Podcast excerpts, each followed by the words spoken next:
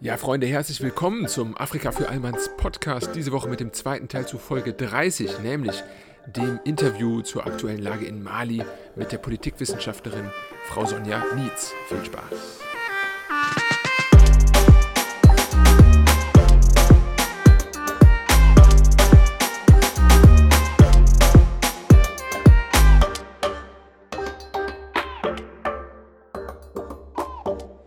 Ja, herzlich willkommen beim Afrika für Einmanns Podcast. Diese Woche mit Folge 30 Mali. Und zu diesem Thema habe ich auch einen Gesprächsgast, da bin ich sehr dankbar für. Bei mir heute ist ähm, Frau Sonja Nietz. Herzlich willkommen. Vielen Dank für das Gespräch. Ja, ich äh, bin äh, ja sehr angetan und wurde ja auch zum Thema Mali auf Sie aufmerksam anhand einer klassischen Internetrecherche. Und Sie haben ja zum Thema Mali schon ähm, sogar publiziert, ne, auch ein Buch äh, zum Friedensprozess veröffentlicht. Und deswegen wollen wir vielleicht mal anfangen, weil das, glaube ich, vielen Deutschen gar nicht klar ist. Was ist denn aktuell das Problem mit Mali? Oder äh, äh was hat dazu geführt, dass wir jetzt aktuell sogar teilweise deutsche Soldaten auf dem Boden in Mali haben? Also in Bezug auf die aktuelle Krise in Mali wird sich meist auf den seit langem bestehenden Konflikt zwischen Nord- und Südmali bezogen. Okay. So ist Mali tatsächlich insbesondere bezogen auf die Bevölkerung, seit jeher zu großen Teilen ein gespaltenes Land, das sich in einen von arabischen und berberischen Nomaden, wie unter anderem den Tuareg, die mittlerweile mhm. aber weitgehend sesshaft sind, dünn besiedelten Norden und einen hauptsächlich bewohnten Süden teilt. Also ähm, wobei das ist auch historisch schon immer, immer so gewesen, ja, also es ist nichts Neues. Genau, genau. Und historisch bedingt ist auch die, ähm, die dominante politische Elite, stellt vor, stellen vor allem die Bambara im Süden und ähm, was natürlich auch Konfliktpotenzial birgt. Ähm, was auch noch zu nennen ist, dass Mali zwar insgesamt ein sehr armes Land gibt, aber ja. gleichzeitig gibt es gerade zwischen Nord- und Südmali starke ökonomische und soziale Gegensätze. Also zum Beispiel wenn man den unterschiedlichen Zugang zu Bildungs- und Gesundheitsdienstleistungen betrachtet. Mhm. Und gerade diese Unterschiede führen seit Jahrzehnten ähm, zu Spannung zwischen Nord und Süd und haben auch unter anderem zu der jüngsten Tuareg-Rebellion geführt. Okay, aber dieser, also ich meine, das Gebilde Malis, so wie wir es kennen, ist ja eigentlich erst seit der Unabhängigkeit des Staates, denke ich mal, äh, entstanden. Hat das genau. denn auch schon vor, äh, vorher quasi diese Konflikte gegeben oder ist das ein Phänomen, was sich dann mindestens so auf 50 Jahre zumindest reduzieren lassen könnte? Nee, die Konflikte, gerade mit den Tuareg gab es schon vorher und auch während der französischen Kolonialisierung ja. ähm, haben gerade die Tuareg starken Widerstand geleistet, sodass das auf keinen Fall ein neues Phänomen ist. Tuareg wird ja den meisten Deutschen, schätze ich, äh, äh in erster Linie bekannt sein durch den SUV von VW. Aber das ist ja mhm. ähm, eine, eine Ethnie, die auch äh, in vielen Teilen, glaube ich, da äh, auch ähm, präsent ist. Es ist ja keine rein äh, Mali-eigene Volksgruppe. Ne? Das ist ja, äh, hört man ja in vielen Bereichen, die sind ja wohl auch sehr um, umtriebig da in Teilen Algeriens und, und anderen genau, Teilen. Genau, auch im Niger, genau. Es ist auf keinen Fall eine auf Mali begrenzte Gruppe, sondern dadurch, dass die Grenzen ja erst ähm, unter anderem, also im Rahmen der Kolonialisierung im Anschluss gezogen wurden, ähm, sind diese auf verschiedene Länder verteilt. Mhm. Und ähm, Sie sagten eben, dass es auch Teil mit äh, islamischem Hintergrund hat. Das heißt, die Tuaregs sind Muslime, äh, lässt sich daraus dann schließen wahrscheinlich. Ja, genau. Okay. Und ähm, äh, jetzt äh, hört man ja auch viel mit, ähm, ich hatte das in der, in der Einstiegsfolge zum Beispiel mal ein bisschen rausgearbeitet mit Al-Qaida im äh, Maghreb und so. Das sind alles ähm, Organisationen. Würden Sie die jetzt innerhalb ähm, der Tuareg verorten oder ist das auch als solcher quasi nicht ganz eins, eins oder eindimensional, sondern unterteilt sich auch dieser Norden oder Nordosten Malis wiederum in, in ähm, Einflusszonen. Wie kann man sich das so vorstellen etwa? Also die Tuareg sollten auf keinen Fall mit terroristischen Gruppen gleichgesetzt werden. Okay. Ähm, natürlich ähm, sind Tuareg auch in terroristischen Gruppen aktiv, aber das, aber das ist nur eine kleine Minderheit. Und ähm, eigentlich gerade auch im Rahmen des Konflikts von 2012 und 2013 ist, war die Tuareg-Bewegung, die MNLA, eher eine eher säkulär ausgerichtete Bewegung.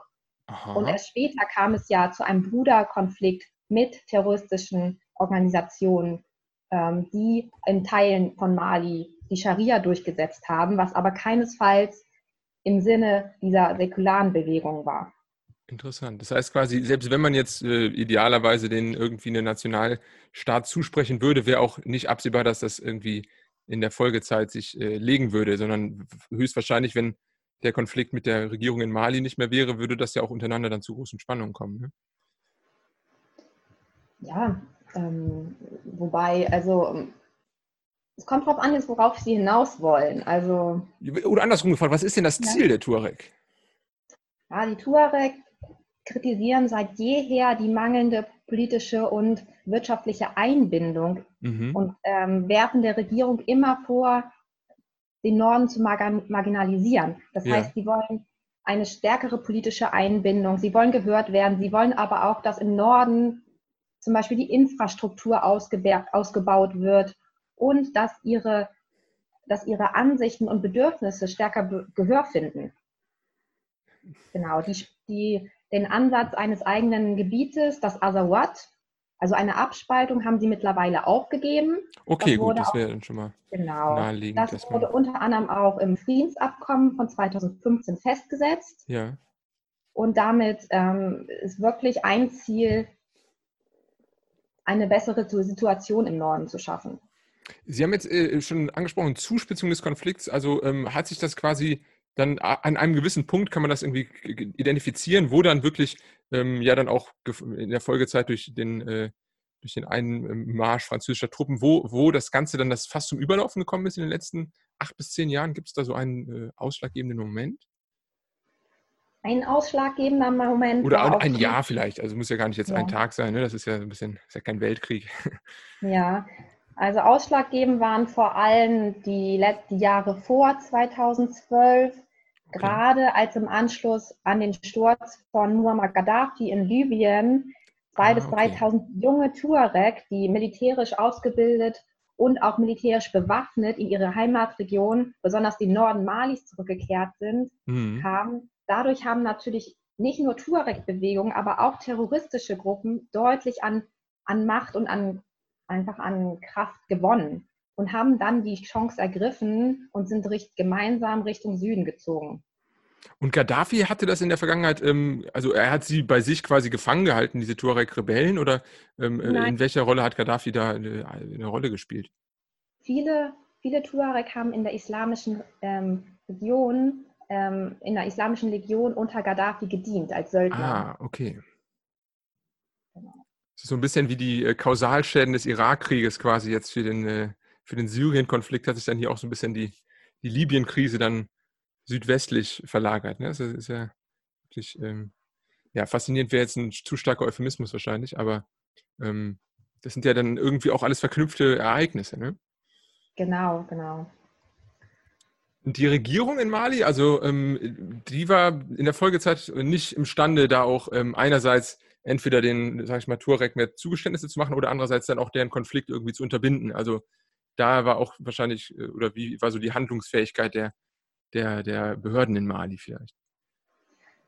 Ja, also dieser Konflikt äh, in Mali, ich meine, muss man, man muss sich immer in Gedächtnis rufen, ist ja bereits die vierte Rebellion, wenn man jetzt nur die Tuareg-Rebellion betrachtet. Ja. Also es gab bereits schon 1963, 1990, 2006 und nun auch 2012 ähm, eine Rebellion, die entweder gewaltsam niedergeschlagen wurde oder in einer Reihe von Friedensabkommen beigelegt wurde.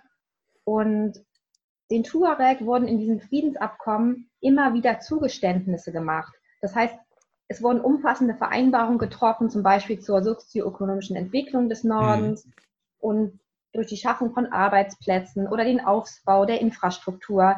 Aber viele Versprechen wurden nicht erfüllt. Mhm.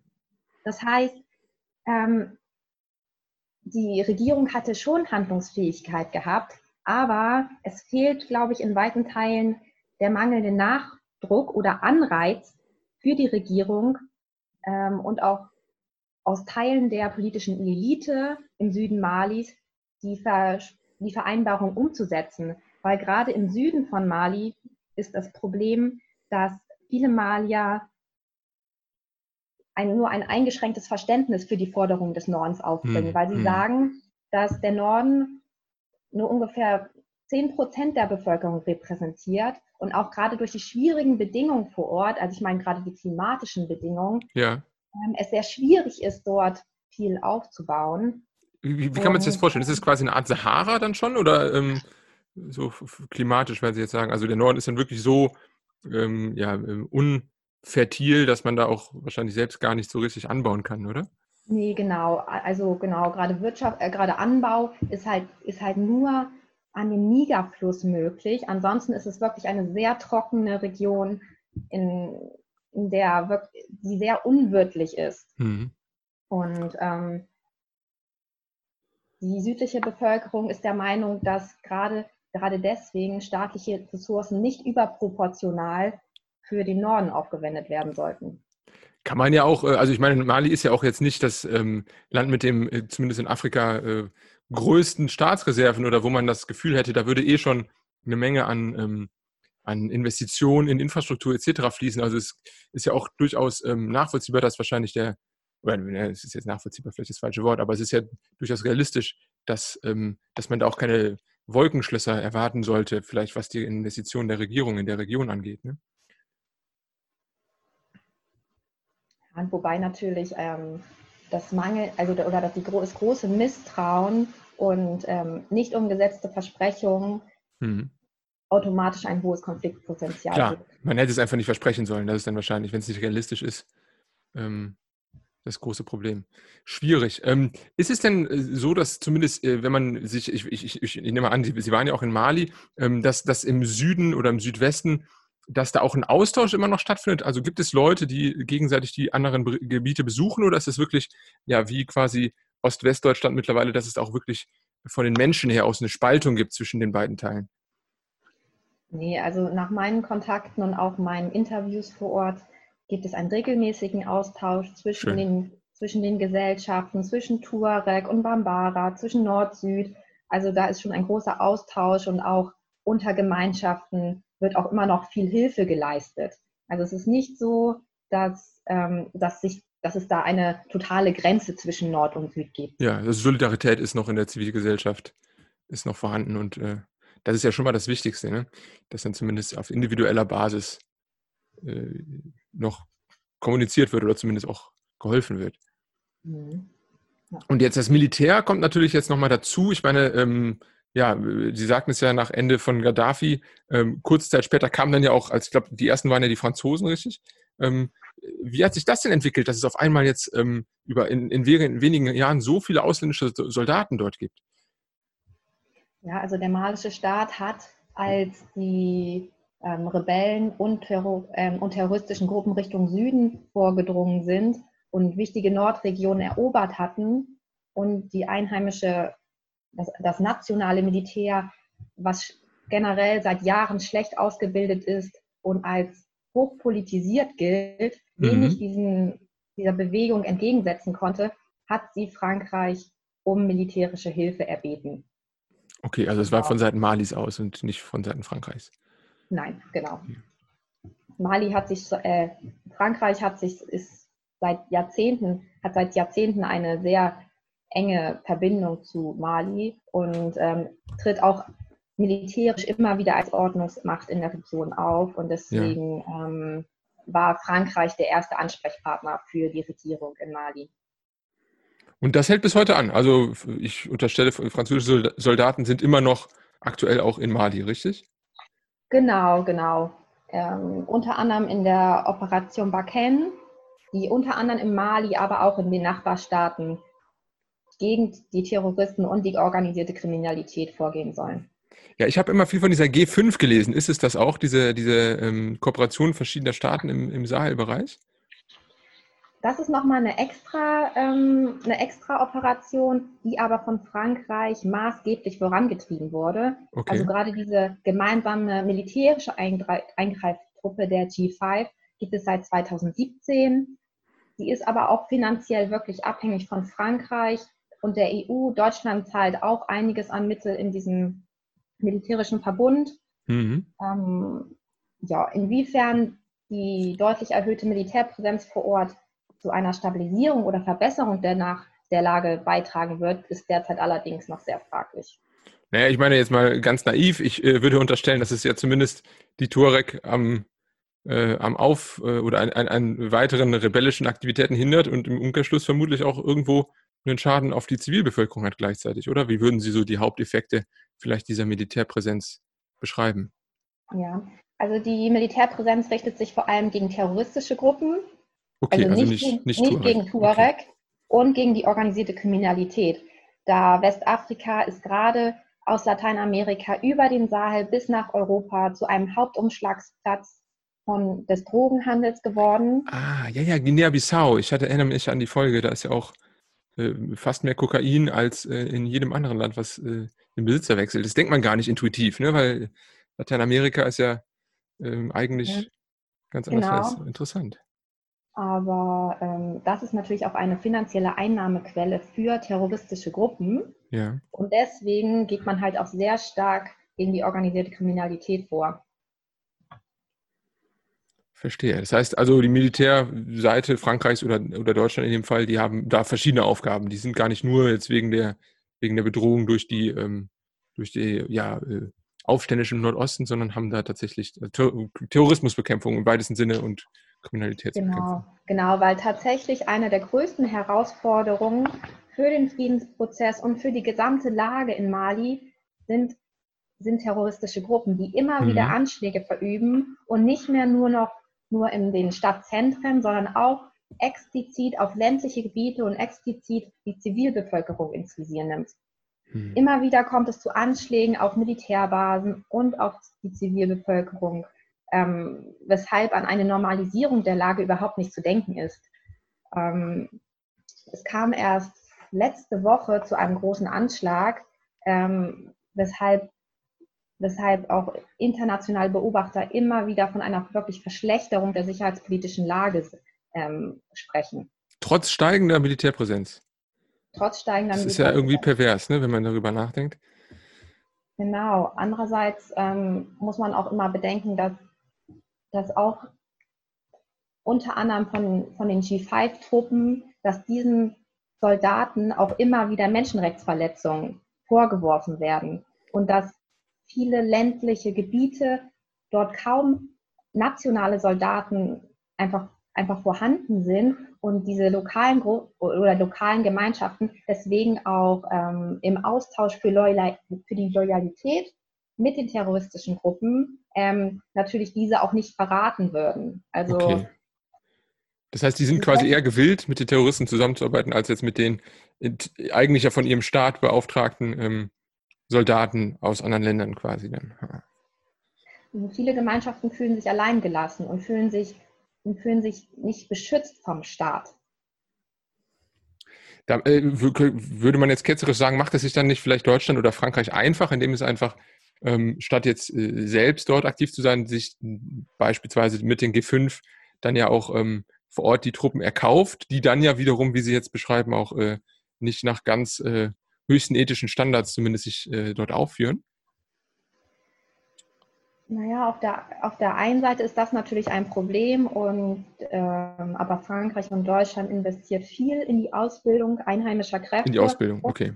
Genau, in die Ausbildung, wozu aber auch ähm, die Ausbildung in Menschenrechtsfragen und in dem Umgang mit der Bevölkerung gehört.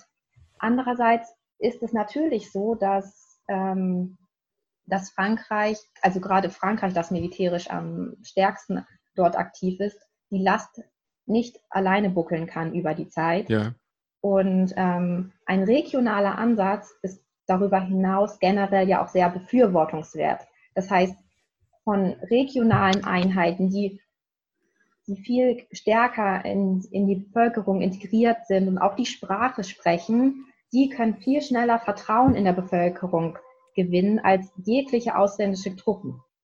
Ist denn, ähm, also G5 sprachen, äh, sprachen Sie an, das sind ja die Nachbarstaaten im weitesten Sinne. Ist denn ähm, bei denen auch Ähnliches zu beobachten, dass da quasi ähm, ja Konflikte sind, äh, aus denen man jetzt theoretisch im besten Fall ja lernen könnte oder die in der Zukunft dann ja auch von dieser Einsatztruppe vielleicht nochmal bekämpft werden? Oder wie ist da so die Vernetzung vielleicht auch zwischen den, zwischen den verschiedenen Ländern? Also diese Ad-Hoc-Koalitionen sind generell nichts Neues. Mhm. Und gerade dieser Ansatz, afrikanische Lösung für afrikanische Probleme, mhm. wir wollen das regional lösen, ähm, ist nichts Neues. Also es gab ähm, sowas ähnliches wie die G5, unter anderem zur Bekämpfung der Lord Resistance Army in Uganda oder ähm, im Zuge der Multinational Joint Task Force unter nigerianischer Führung in der Tschadsee-Region ja. zur Bekämpfung von Boko Haram. Also diese Ansätze gibt es bereits ähm, und haben auch durchaus Erfolg erzielt. Also es ist ein bewährtes Modell eigentlich, mit Unterstützung ja. dann wiederum internationaler Art. Ja, wobei gerade diese Ad-Hoc-Koalitionen ähm, keine Konkurrenz zu traditionellen multidimensionalen Friedensmissionen darstellen, weil ähm, diese, diese multidimensionalen Friedensmissionen bewusst auch zivile Komponenten beinhalten. Was, was genau heißt multidimensionale Friedensmission? Jetzt äh, wird es natürlich für den äh, politikwissenschaftlichen Laien ganz besonders interessant. genau, also es geht vor allem um die Verbindung zivil-militärischer Mittel und zivil-militärische Zusammenarbeit. Ja. Und ähm, gerade diese zivile Dimension wird versucht im Zuge der G5 Sahel Joint Force und der ganzen G5-Organisation ähm, weiter auszubauen und auch verstärkt auf zivile, auf die zivile Komponente zu bauen. Aber mit, aber bis jetzt ist, steht vor allem die militärische Seite im Vordergrund. Okay, das heißt, idealerweise wären dann auch, ähm, ja, weiß ich, Betreuung von, äh, von Opfern oder Schulen und solche Sachen würden dann auch einen Teil dieses Einsatzes quasi ausmachen. Ja, es geht vor allem auch um Polizeikräfte und Polizeikräfte. zivile Beratungsexperten. Ähm, und ein wesentlicher Punkt ist auch, dass in diesen Ad-Hoc-Koalitionen nur die Staaten drin sind, die auch von diesem Problem ähm, betroffen sind.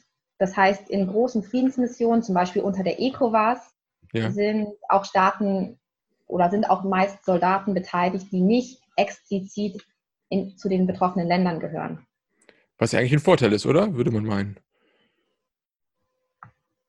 Ja, das ähm, zumindest nicht. Kann Unbeteiligte aber. können ja äh, können da ja vielleicht auch mal so ein bisschen ähm, neutraler ähm, mit umgehen, unterstellt man jetzt vielleicht. Aber gut, das ist vielleicht äh, ist, äh, leichter hergesagt. Ähm, wenn Sie jetzt schon sagen, zivile äh, Dimension in dem Fall, ähm, jetzt haben wir fast sechs Jahre seit Beginn dieser französischen oder generell seit Beginn dieser großen militärischen Operation. Wie würden Sie denn beschreiben, ähm, hat sich das Ganze für die Bevölkerung in Mali entwickelt? Also ist da eine Militärpräsenz im Alltag immer noch zu sehen oder ist es auch nicht an allen Ecken oder wie ist so ein bisschen das, das, das Leben äh, jetzt geprägt durch diese Militärpräsenz? Ähm, also die Militärpräsenz ist selbst in der Hauptstadt Bamako extrem sichtbar. Okay. Das heißt, ähm, Soldaten sind überall in der Stadt präsent. Es gibt ähm, viele Kontrollen. Den, ähm, den Menschen ist auch das internationale Engagement durchaus bewusst. Das ein Problem besteht aber allerdings besonders darin, dass viele dass viele Teile der Bevölkerung und viele Menschen mir auch gesagt haben, dass sie nicht wüssten, was die Aufgaben der verschiedenen Missionen und Operationen vor Ort sind. Das heißt, sie können sich schlecht vorstellen, wer macht was, warum sind sie hier, was ist ihre Aufgabe und wie lange bleiben, bleiben die internationalen Kräfte. Das sind so Fragen, die immer wieder in Gesprächen aufkamen. Die vermutlich auch keiner beantworten kann so richtig. Ne? Also ich unterstelle mal, dass es ja auch nicht ganz einfach ist zu durchblicken. Auf, kein, auf, auf keinen Fall. Es gibt mittlerweile so viele Akteure vor Ort, die auch an verschiedenen Punkten ansetzen, ähm, dass man da auch wirklich Aufklärungsarbeit leisten muss und die Bevölkerung mitnehmen. Und das ist gerade auch ein großes Problem, da es da viele Menschen auch Analphabeten sind in Mali. Mhm. Das heißt generell ähm, Informationsvermittlung ist sehr wichtig über Radio und über generell über traditionelle Autoritäten, das heißt über ähm, Familienoberhäupter, dass man, dass man an die rangeht und so Informationen weiterleitet. Ja, verstehe. Das heißt, selbst wenn, wenn es, ähm, ja, ich meine, wenn es für alle ähm, äh, Medien konsumierenden Menschen schon sehr schwierig ist, dann ist es natürlich nochmal umso schwieriger, da überhaupt eine, eine, Übersicht zu haben, wenn man das gar nicht, darauf gar nicht zurückgreifen kann. Das ist, das ist nachvollziehbar. Jetzt mal ein Akteur vielleicht rausgepickt, der ja äh, nahe liegt jetzt da das Format ja hier zumindest auf Deutsch ist. Was war denn ähm, die Motivation dahinter, dass dann auch die Bundeswehr sich begonnen hat einzumischen? War es die Solidarität zu, zu Frankreich oder ähm, war das auch wirklich dann einfach durch diese, durch das Leid, was auf die Zivilbevölkerung ähm, zukam durch den, ähm, durch die Kriminalität und den Terrorismus im, im, Nordosten. Was, was war so der ausschlaggebende Punkt, dass dann die Bundeswehr auch ähm, ihre ja mittlerweile, ich glaube, größte afrikanische ähm, äh, Präsenz äh, in Mali hat? Genau, also ähm, die Bundeswehr ist unter anderem in der UN-Mission MINUSMA aktiv, aber auch in der EU-Trainingsmission zur Ausbildung malischer Soldaten. Ja. Ein Ausschlag war natürlich, ähm, war natürlich Frankreich, der unter anderem Deutschland um Hilfe gebeten hat, okay. aber, auch, ähm, aber auch die Migrationskrise einfach. Ah, das ist natürlich ein Triggerwort. Ein, ein, ein, die Migration oder das, das Thema Migration ist für Deutschland eines der wichtigsten Punkte und neben Terrorismus, wo die Angst besteht, dass auch in Europa und in Deutsch oder es in Deutschland auch zu Anschlägen kommen könnte, ähm, eins der größten Faktoren und Ursachen, warum sich die deutsche Bundesregierung und im Rahmen der Bundeswehr beteiligt. Jetzt äh, würde ich natürlich unterstellen, dass äh, gerade was Terrorismus und Migration angeht, das sind ja alles keine ähm, kurzfristigen Wellen. Das heißt, dann ist man ja schon in der Erwartungshaltung, dass es auch ein durchaus längerer Einsatz wird, oder? Ja, ich meine, die Bundeswehr ist nun seit 2013 in Mali aktiv und das, bislang wurde das Mandat immer wieder verlängert, derzeit bis Mitte 2020. Mhm. Aber ein, ein weiterer und ein lang, langfristiger Aufenthalt, ein weiterhin langfristiger, langfristiger Aufenthalt der Bundeswehr sehe ich als sehr wahrscheinlich an, sehr da wahrscheinlich. es bislang zu kaum Verbesserungen gekommen ist und auch die Bundesregierung immer wieder die Wichtigkeit der Region und die Rolle von Migration und Terrorismus auch für Europa in ihren internationalen und nationalen Statements deutlich macht. Ist denn Mali so ein wichtiges Land für die ganzen äh, Migrationsströme? Also ist das so ein Trans Transitbereich quasi, würde, könnte, man, könnte man das sagen? Die gesamte Region gilt als ein Transitland. Okay, also vor dann ist es intuitiv ja nicht nur Mali, ne? Niger, okay. Genau, und auch wenn man mit den Leuten vor Ort spricht und, und gerade die junge Bevölkerungsstruktur vor Ort betrachtet, besteht einfach eine große Frustration. Es gibt kaum wirtschaftliche Perspektiven und Aussichten. Das heißt, es fehlen Jobs, Jobs, es fehlen Bildungsmöglichkeiten. Und deswegen, wenn dann viele auch über, über das Internet, über Smartphones und Fernsehen sehen, wie das in Europa aussieht und sich Klar. vielleicht auch, ja, vielleicht ein zu positives Bild vielleicht auch von Europa haben, dann, dann weckt das Hoffnung und auch den Anreiz für viele nach Europa zu gehen. Verstehe, aber das ist natürlich dann auch, ähm, ja, ich meine gerade jetzt, wenn man sich Libyen ansieht oder so, äh, mit sehr vielen ähm, Problemen. Äh, also ne, das beinhaltet ja eine große, große äh, riskante Überfahrt. Ist das den Leuten vor Ort auch klar? Ich weiß nicht, ob das Gegenteil jetzt ihrer Gespräche war, aber ist denen bewusst, mit welchem Risiko sie sich da auf den Weg machen? glaube, das sickert tatsächlich immer mehr durch. Also es war nicht Hauptgegenstand meiner Gespräche, weil ja. ich mich mehr mit ähm, traditionellen Konfliktlösungsmechanismen und den Perspektiven vor Ort auf die, auf die Konflikte und möglichen Lösungsansätzen beschäftigt habe. Aber aber das ist ja ein ähm, Thema. Wenn ich meine, wenn die fittesten ja. und jüngsten äh, alle abziehen, dann ist ja auch, sage ich mal, das könnten ja auch das vielleicht die Leute sein, die dann mediatorisch sonst vor Ort äh, äh aktiv wären oder so. Ne? Das ist ja Mhm. Ähm, sicherlich ja, auch. Ja. Ja, interessant. Aber jetzt vielleicht nochmal auf die, auf die deutsche ähm, Präsenz vor Ort. Ähm, ist denn, wo ist denn genau Deutschland ähm, in Mali stationiert? Das sind ja nicht so viele, ich glaube irgendwie um die 1000, 1000 ähm, ähm, Ein oder, äh, Truppen. Ist es äh, in der Hauptstadt oder wirklich auch in diesem nordöstlichen, nordöstlichen Bereich? Die meisten Bundeswehrsoldaten sind im Camp Castor in Gao stationiert. In Gao, das sind okay. um, das sind ungefähr fast 900 Soldaten. Die Mandatsobergrenze beträgt 1100 Soldaten. Und ähm, genau, und neben Gao sind auch einige noch in der Hauptstadt Bamako. Und im Rahmen der EU-Mission, also der Trainingsmission, ungefähr 60 Kilometer von Bamako ähm, in Kulikoro ist das Trainingsausbildungszentrum, ja. sind auch dort ähm, stationiert. Hatten Sie auf Ihrer Reise ähm, Berührungspunkte mit den, mit den dort stationierten Einheiten?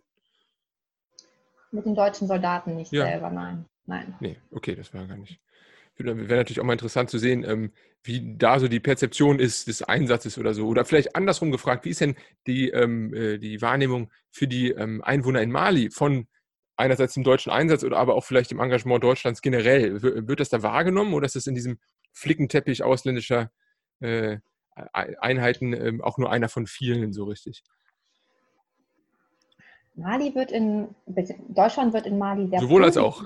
Kann man ja Genau, beides. also- um, Genau. Also Deutschland wird in Westafrika ähm, seit langem sehr positiv wahrgenommen, okay. gerade auch, weil Deutschland keinen, keine wirtschaftlichen Interessen nachgesagt werden und, ähm, und die Malier den Eindruck haben, dass, dass die Deutschen zuhören und versuchen, und versuchen auch gerade mit im Rahmen der Entwicklungszusammenarbeit und auch wirklich auf lokaler Ebene, Ebene etwas zu bewirken. Mhm. Genau, und ähm, andersrum ähm, tritt Deutschland auch in Mali als ein neuer und ambitionierter Akteur auf und, und investiert gerade in den vergangenen Jahren auch viel finanzielle Mittel und ähm, was auch in Mali wirklich ankommt. Das merkt man auch. Also das ist äh, vor Ort sichtbar, theoretisch. Genau, genau. Es gibt ganz viele verschiedene Initiativen, wo den Maliern auch bewusst ist, dass das im Rahmen der EU und aus Deutschland finanziert wird. Das heißt, da ist es gar nicht so wie jetzt beispielsweise ja in, äh, innenpolitisch, also dass man ja so diesen klassischen Vorwurf eigentlich macht der deutschen ähm, äh, Präsenz dort. Es ist ja eine reine Abschottung ne, gegenüber, äh, sag ich mal, Terroristen oder Migrationsströmen, sondern vor Ort wird es wirklich als, ähm, ja, als Mehrwert quasi wahrgenommen, anders als jetzt, als jetzt vielleicht innenpolitisch. Ja, weil das natürlich auch gerade auf, ähm, auf die Rolle von NGOs und zivilem Personal bezogen ist. Ja, Das Militär ist natürlich gerade ähm, in seinem Stützpunkt in Gao relativ abgeschottet und ähm, da ist keine Interaktion wahrscheinlich mit den äh, Einheimischen. Ja, sie gehen ähm, regelmäßig raus und versuchen auch mit der einheimischen Bevölkerung in Kontakt zu treten, Mhm. aber das ist natürlich relativ begrenzt. Klar. Gibt es denn seit 2013 schon, ähm, ja gut, das ist jetzt ein belastetes Wort vielleicht, aber Erfolge, die man sagen könnte, das hat sich schon gelohnt, dass es ähm, von Seiten der Bundesregierung hier den Einsatz gab? Oder ähm, äh, wie würden Sie zum Beispiel die letzten sechs Jahre jetzt ähm, beschreiben, was, was die deutschen ähm, Soldaten in Mali angeht? Ein Erfolg ist sicherlich, dass im Rahmen der EU-Trainingsmission, ich glaube, das waren 13.000, la- laut Angaben des BMVG, Ja. malische Soldaten ausgebildet wurden. Hm. Ähm, das ist natürlich ein, ein großer Erfolg und eine Grundvoraussetzung ähm, für die Zukunft und für, die, für den Aufbau und die Stabilisierung des Landes. Ja.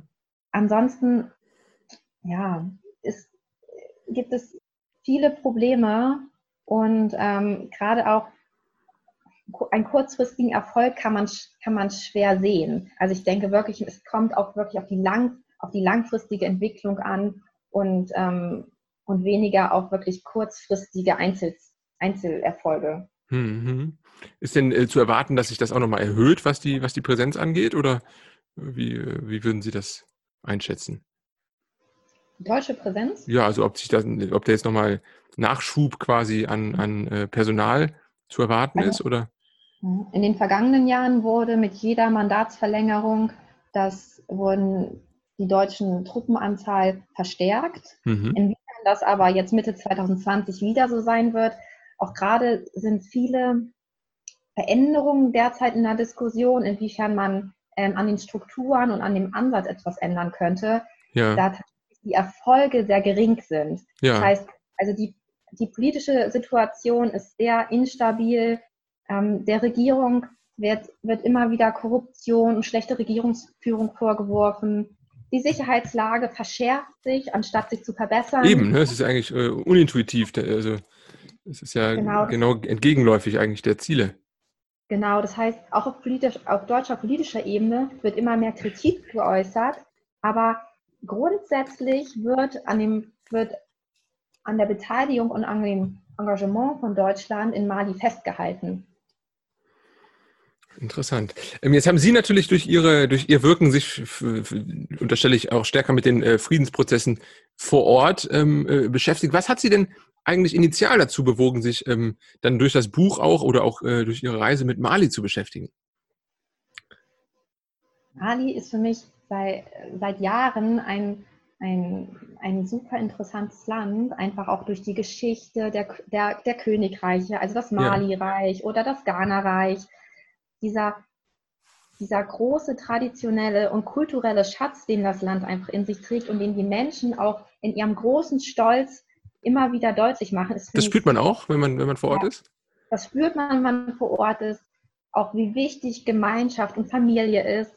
Ähm, da habe ich auch für mich einfach vor Ort sehr viel mitgenommen. Und ähm, ausschlaggebend jetzt eigentlich für, ähm, für, die Studie war, dass, dass ähm, ja, einfach die Tatsache, dass, es, dass die Situation nicht besser wird, sondern mhm. sich eher verschlechtert. Und die Frage, ähm, was kann besser gemacht werden? Wie, wie ist früher mit, mit Problemen in Mali umgegangen und was kann heute besser gemacht werden? Und wie kann aus früheren Fehlern gelernt werden? Also gerade der Fokus internationaler Akteure auf das militärische Engagement ja. ähm, sollte aus meiner Perspektive und aus dem, was ich ähm, in meinen ganzen Interviews zu den, in den gesellschaftlichen Strukturen und den Ursachen der Konflikte gelernt habe, stärker auf langfristige äh, Maßnahmen umgemünzt werden und wirklich das zivile und die gesellschaftliche Versöhnung in den Vordergrund gestellt werden. Das ist jetzt äh, naiv formuliert, äh, Geld raus aus dem äh, Bundesverteidigungsministerium und rein in die GIZ. Hm, so, so nicht. Natürlich ist ein militärisches Engagement notwendig.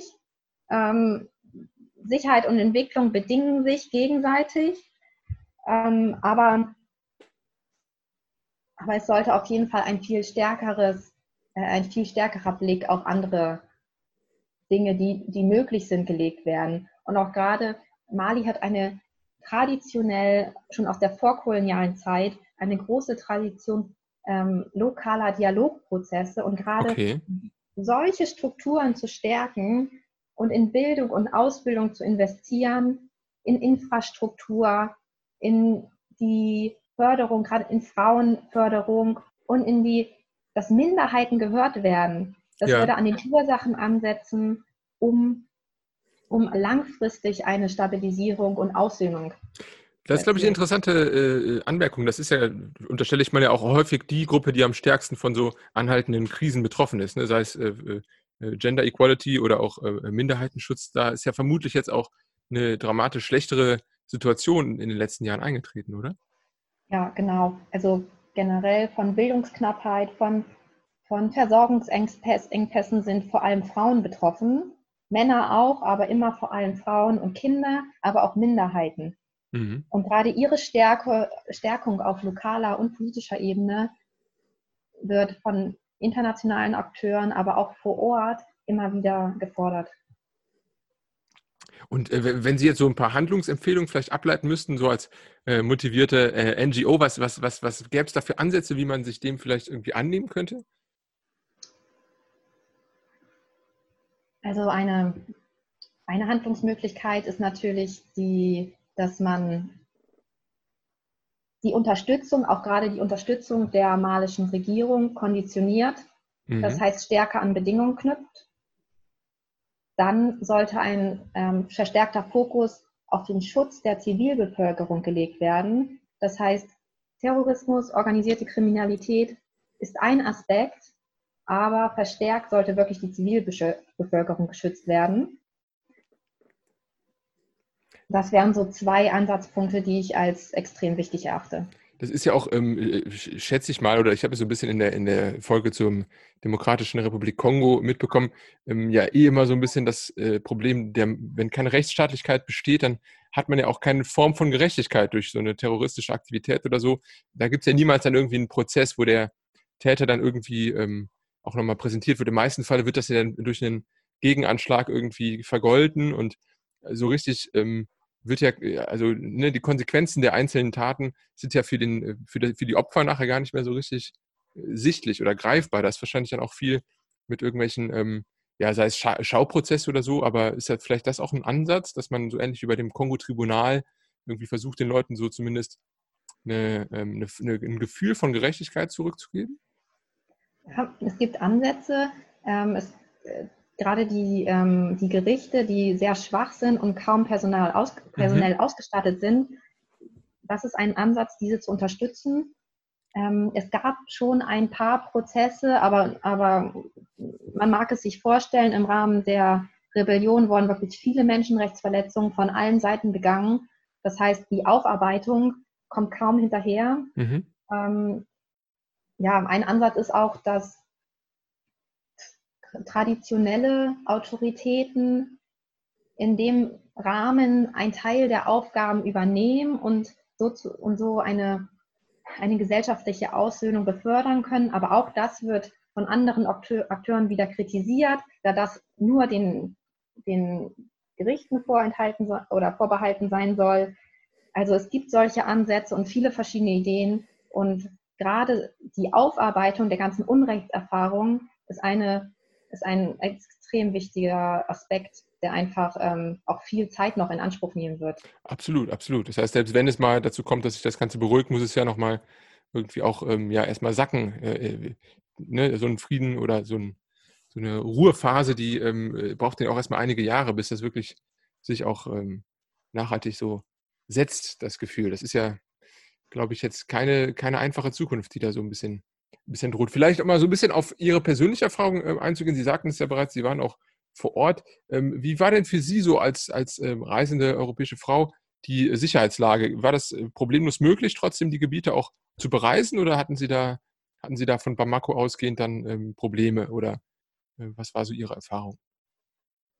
Also die Hauptstadt Bamako habe ich als relativ sicher empfunden, trotz erhöhter Militärpräsenz. Aber ja. natürlich ist gerade gerade in den Abendstunden ist eine gewisse Vorsicht geboten und man sollte auch nicht überall hingehen. Mhm. Ähm, ja, außerhalb Bamako und anderer größerer Zentren sollte man wirklich eine größere Vorsicht walten lassen. Und aus meiner Perspektive war es wirklich sehr schade, dass man zu Orten wie zum Beispiel zur großen Lehmmoschee von Janet in der Region Mopti und außerhalb von diesen großen städtischen Zentren ähm, kaum noch Zugang hat. Also das heißt, das ist wirklich zu gefährlich. Also auch mit äh, Begleitung oder so, das ist, ähm, wird von abgeraten. Davon wird strikt von abgeraten. Das heißt, der ganze Nordosten ist eigentlich, ähm, ja, es ist ja ein riesiges Gebiet, ne? ich glaube größer als Frankreich, aber mh, hm, da ist die, ähm, ja, die, die Reiseempfehlung nur mit großer Vorsicht ausgesprochen. Genau, genau. Tatsächlich ist bis ungefähr 2009 galt Mali sogar als ein Reiseland. Echt? Und, wow. grad, und dieser also es hat sich langsam entwickelt, aber natürlich ist es mit, mit den Ereignissen und mit der verschärften Sicherheitslage insbesondere seit 2012 fast komplett hm. zum Erliegen gekommen, was natürlich auch in die Wirtschaft wiederum extrem trifft. Klar, Tourismus, ne, das ist, genau. da profitieren natürlich alle also von. Ja, ich glaube Timbuktu, ne, das ist so die erste Assoziation, die viele immer noch haben, ne, diese historisch wertvolle Stadt. Genau, also Mali hat extrem viel zu bieten. Ähm, und auch, in, auch früher die ganzen Musikfestivals, ähm, die haben einfach Besucher an, der ganzen Welt angezogen. Wow. Aber selbst diese wurden jetzt sehr eingeschränkt. Und es gibt, es gibt ähm, also auch in Bamako war ich selber auf einem Musikfestival äh, an, de, an, dem einen Abend. Aber ähm, das ist wirklich in, mittlerweile sehr eingeschränkt. Schade. Das heißt, es ist theoretisch noch äh, da, also das, ne, das alte Mali spürt man noch, aber es ist wahrscheinlich jetzt einfach ähm, ein bisschen reduzierter. Ist es denn in, einer näherer Zukunft nochmal wahrscheinlich, dass Sie sich äh, hinunterwagen oder würden Sie jetzt in der aktuellen Lage sagen, dass ähm, das Risiko ist mir zu hoch? Ich würde jederzeit wieder nach Mali fliegen, okay. weil ähm, mich einfach die jungen, offenen und extrem herzlichen Menschen super beeindruckt haben Schön. und ich ähm, nicht nur Kontakte an der Universität von Bamako, aber auch mit vielen anderen Akteuren im regelmäßigen Kontakt stehe und einfach von der ganzen malischen Kultur ähm, fasziniert bin. Und deswegen, ich würde jederzeit wieder nach Bamako reisen ähm, und hoffe aber, dass, ähm, dass Mali und gerade die Bevölkerung aus denen, die aus eigener Kraft, ähm, die aus eigener Kraft einer Stabilisierung beitragen müssen, ja. ähm, dass es das schafft und dass sich das, dass man dann in den, ja, vielleicht irgendwann in den kommenden Jahren auch wieder wirklich frei reisen kann und einfach den, den Reichtum Malis bewundern kann. Vielleicht, ähm, um es äh, natürlich klar, ich meine, auf die ähm, militärische Situation haben wir natürlich keinen Einfluss, aber zumindest ja auf das Bild, was sich äh, in Deutschland über Mali so etabliert hat. Vielleicht können Sie jetzt zum Abschluss mal ein paar Sachen nennen, sei es äh, kulinarischer Natur oder Musik, ähm, die Sie äh, an Mali zu schätzen gewusst haben oder die Sie auch empfehlen, wenn Leute sich näher damit beschäftigen wollen, ähm, was es so alles dort zu erleben gibt, dass man äh, sich so ein bisschen mit einem positiven äh, Licht dann auch äh, von Mali jetzt für unseren Podcast zumindest verabschieden kann. Genau, also ich würde mich wirklich von, ähm, von dem aufregenden, trubeligen Leben ähm, gleiten lassen ja. und auf die verschiedenen großen Märkte gehen, mit den Menschen handeln, ähm, große Moscheen ähm, besuchen. Ähm, traditionell sind die Malier wirklich sehr aufgeschlossen und freuen sich, wenn man fragt. Ähm, ja, es gibt, es gibt verschiedene Museen es, und es ist wirklich eine reiche Geschichte, die, die auch, die es sich lohnt zu entdecken und es lohnt sich wirklich, mit den Menschen in, ins Gespräch zu kommen und ihnen zuzuhören. Das ist so meine, das ist so meine wichtigste Botschaft. Also wirklich einfach die Menschen ansprechen. Die freuen sich und sie erzählen gerne. Ähm, Schön. Ja. Ja, dann ist das ja sicherlich eine Motivation vielleicht doch für Reiselustige oder Abenteuerlustigere unter unseren Zuhörern, dem Ganzen eine Chance zu geben. Und im besten Fall natürlich, klar, wenn der Konflikt einmal ein wenig abnimmt, dann ist es ja auch vielleicht für größere äh, Besucher wieder, wieder offen. Ja, vielen Dank. Ähm, wenn Sie noch äh, abschließende Worte äh, zum Thema Mali haben, will ich die Ihnen äh, gerne lassen. Ansonsten äh, verabschiede ich mich hiermit schon mal an, von unseren Zuhörern und freue mich dann auf die nächste Folge. Zu Podcast Nummer 31 geht es dann nach Marokko. Ja, ich bedanke mich und ähm bei Fragen und Kommentaren kann sich jeder gerne an mich wenden. Das ist ein guter Hinweis. Genau, ich verlinke am besten äh, direkt Ihre Seite und äh, ja, vielen Dank auf jeden Fall dafür, dass Sie sich so äh, spontan die Zeit genommen haben. Und ähm, wer weiß, Sie haben ja äh, durchaus vielseitige ähm, ja, äh, Forschungsgebiete in dem Bereich. Äh, da kommen wir bestimmt nochmal zu, zueinander. Sehr gerne. In diesem Sinne noch einen schönen Tag und bis zum nächsten Mal.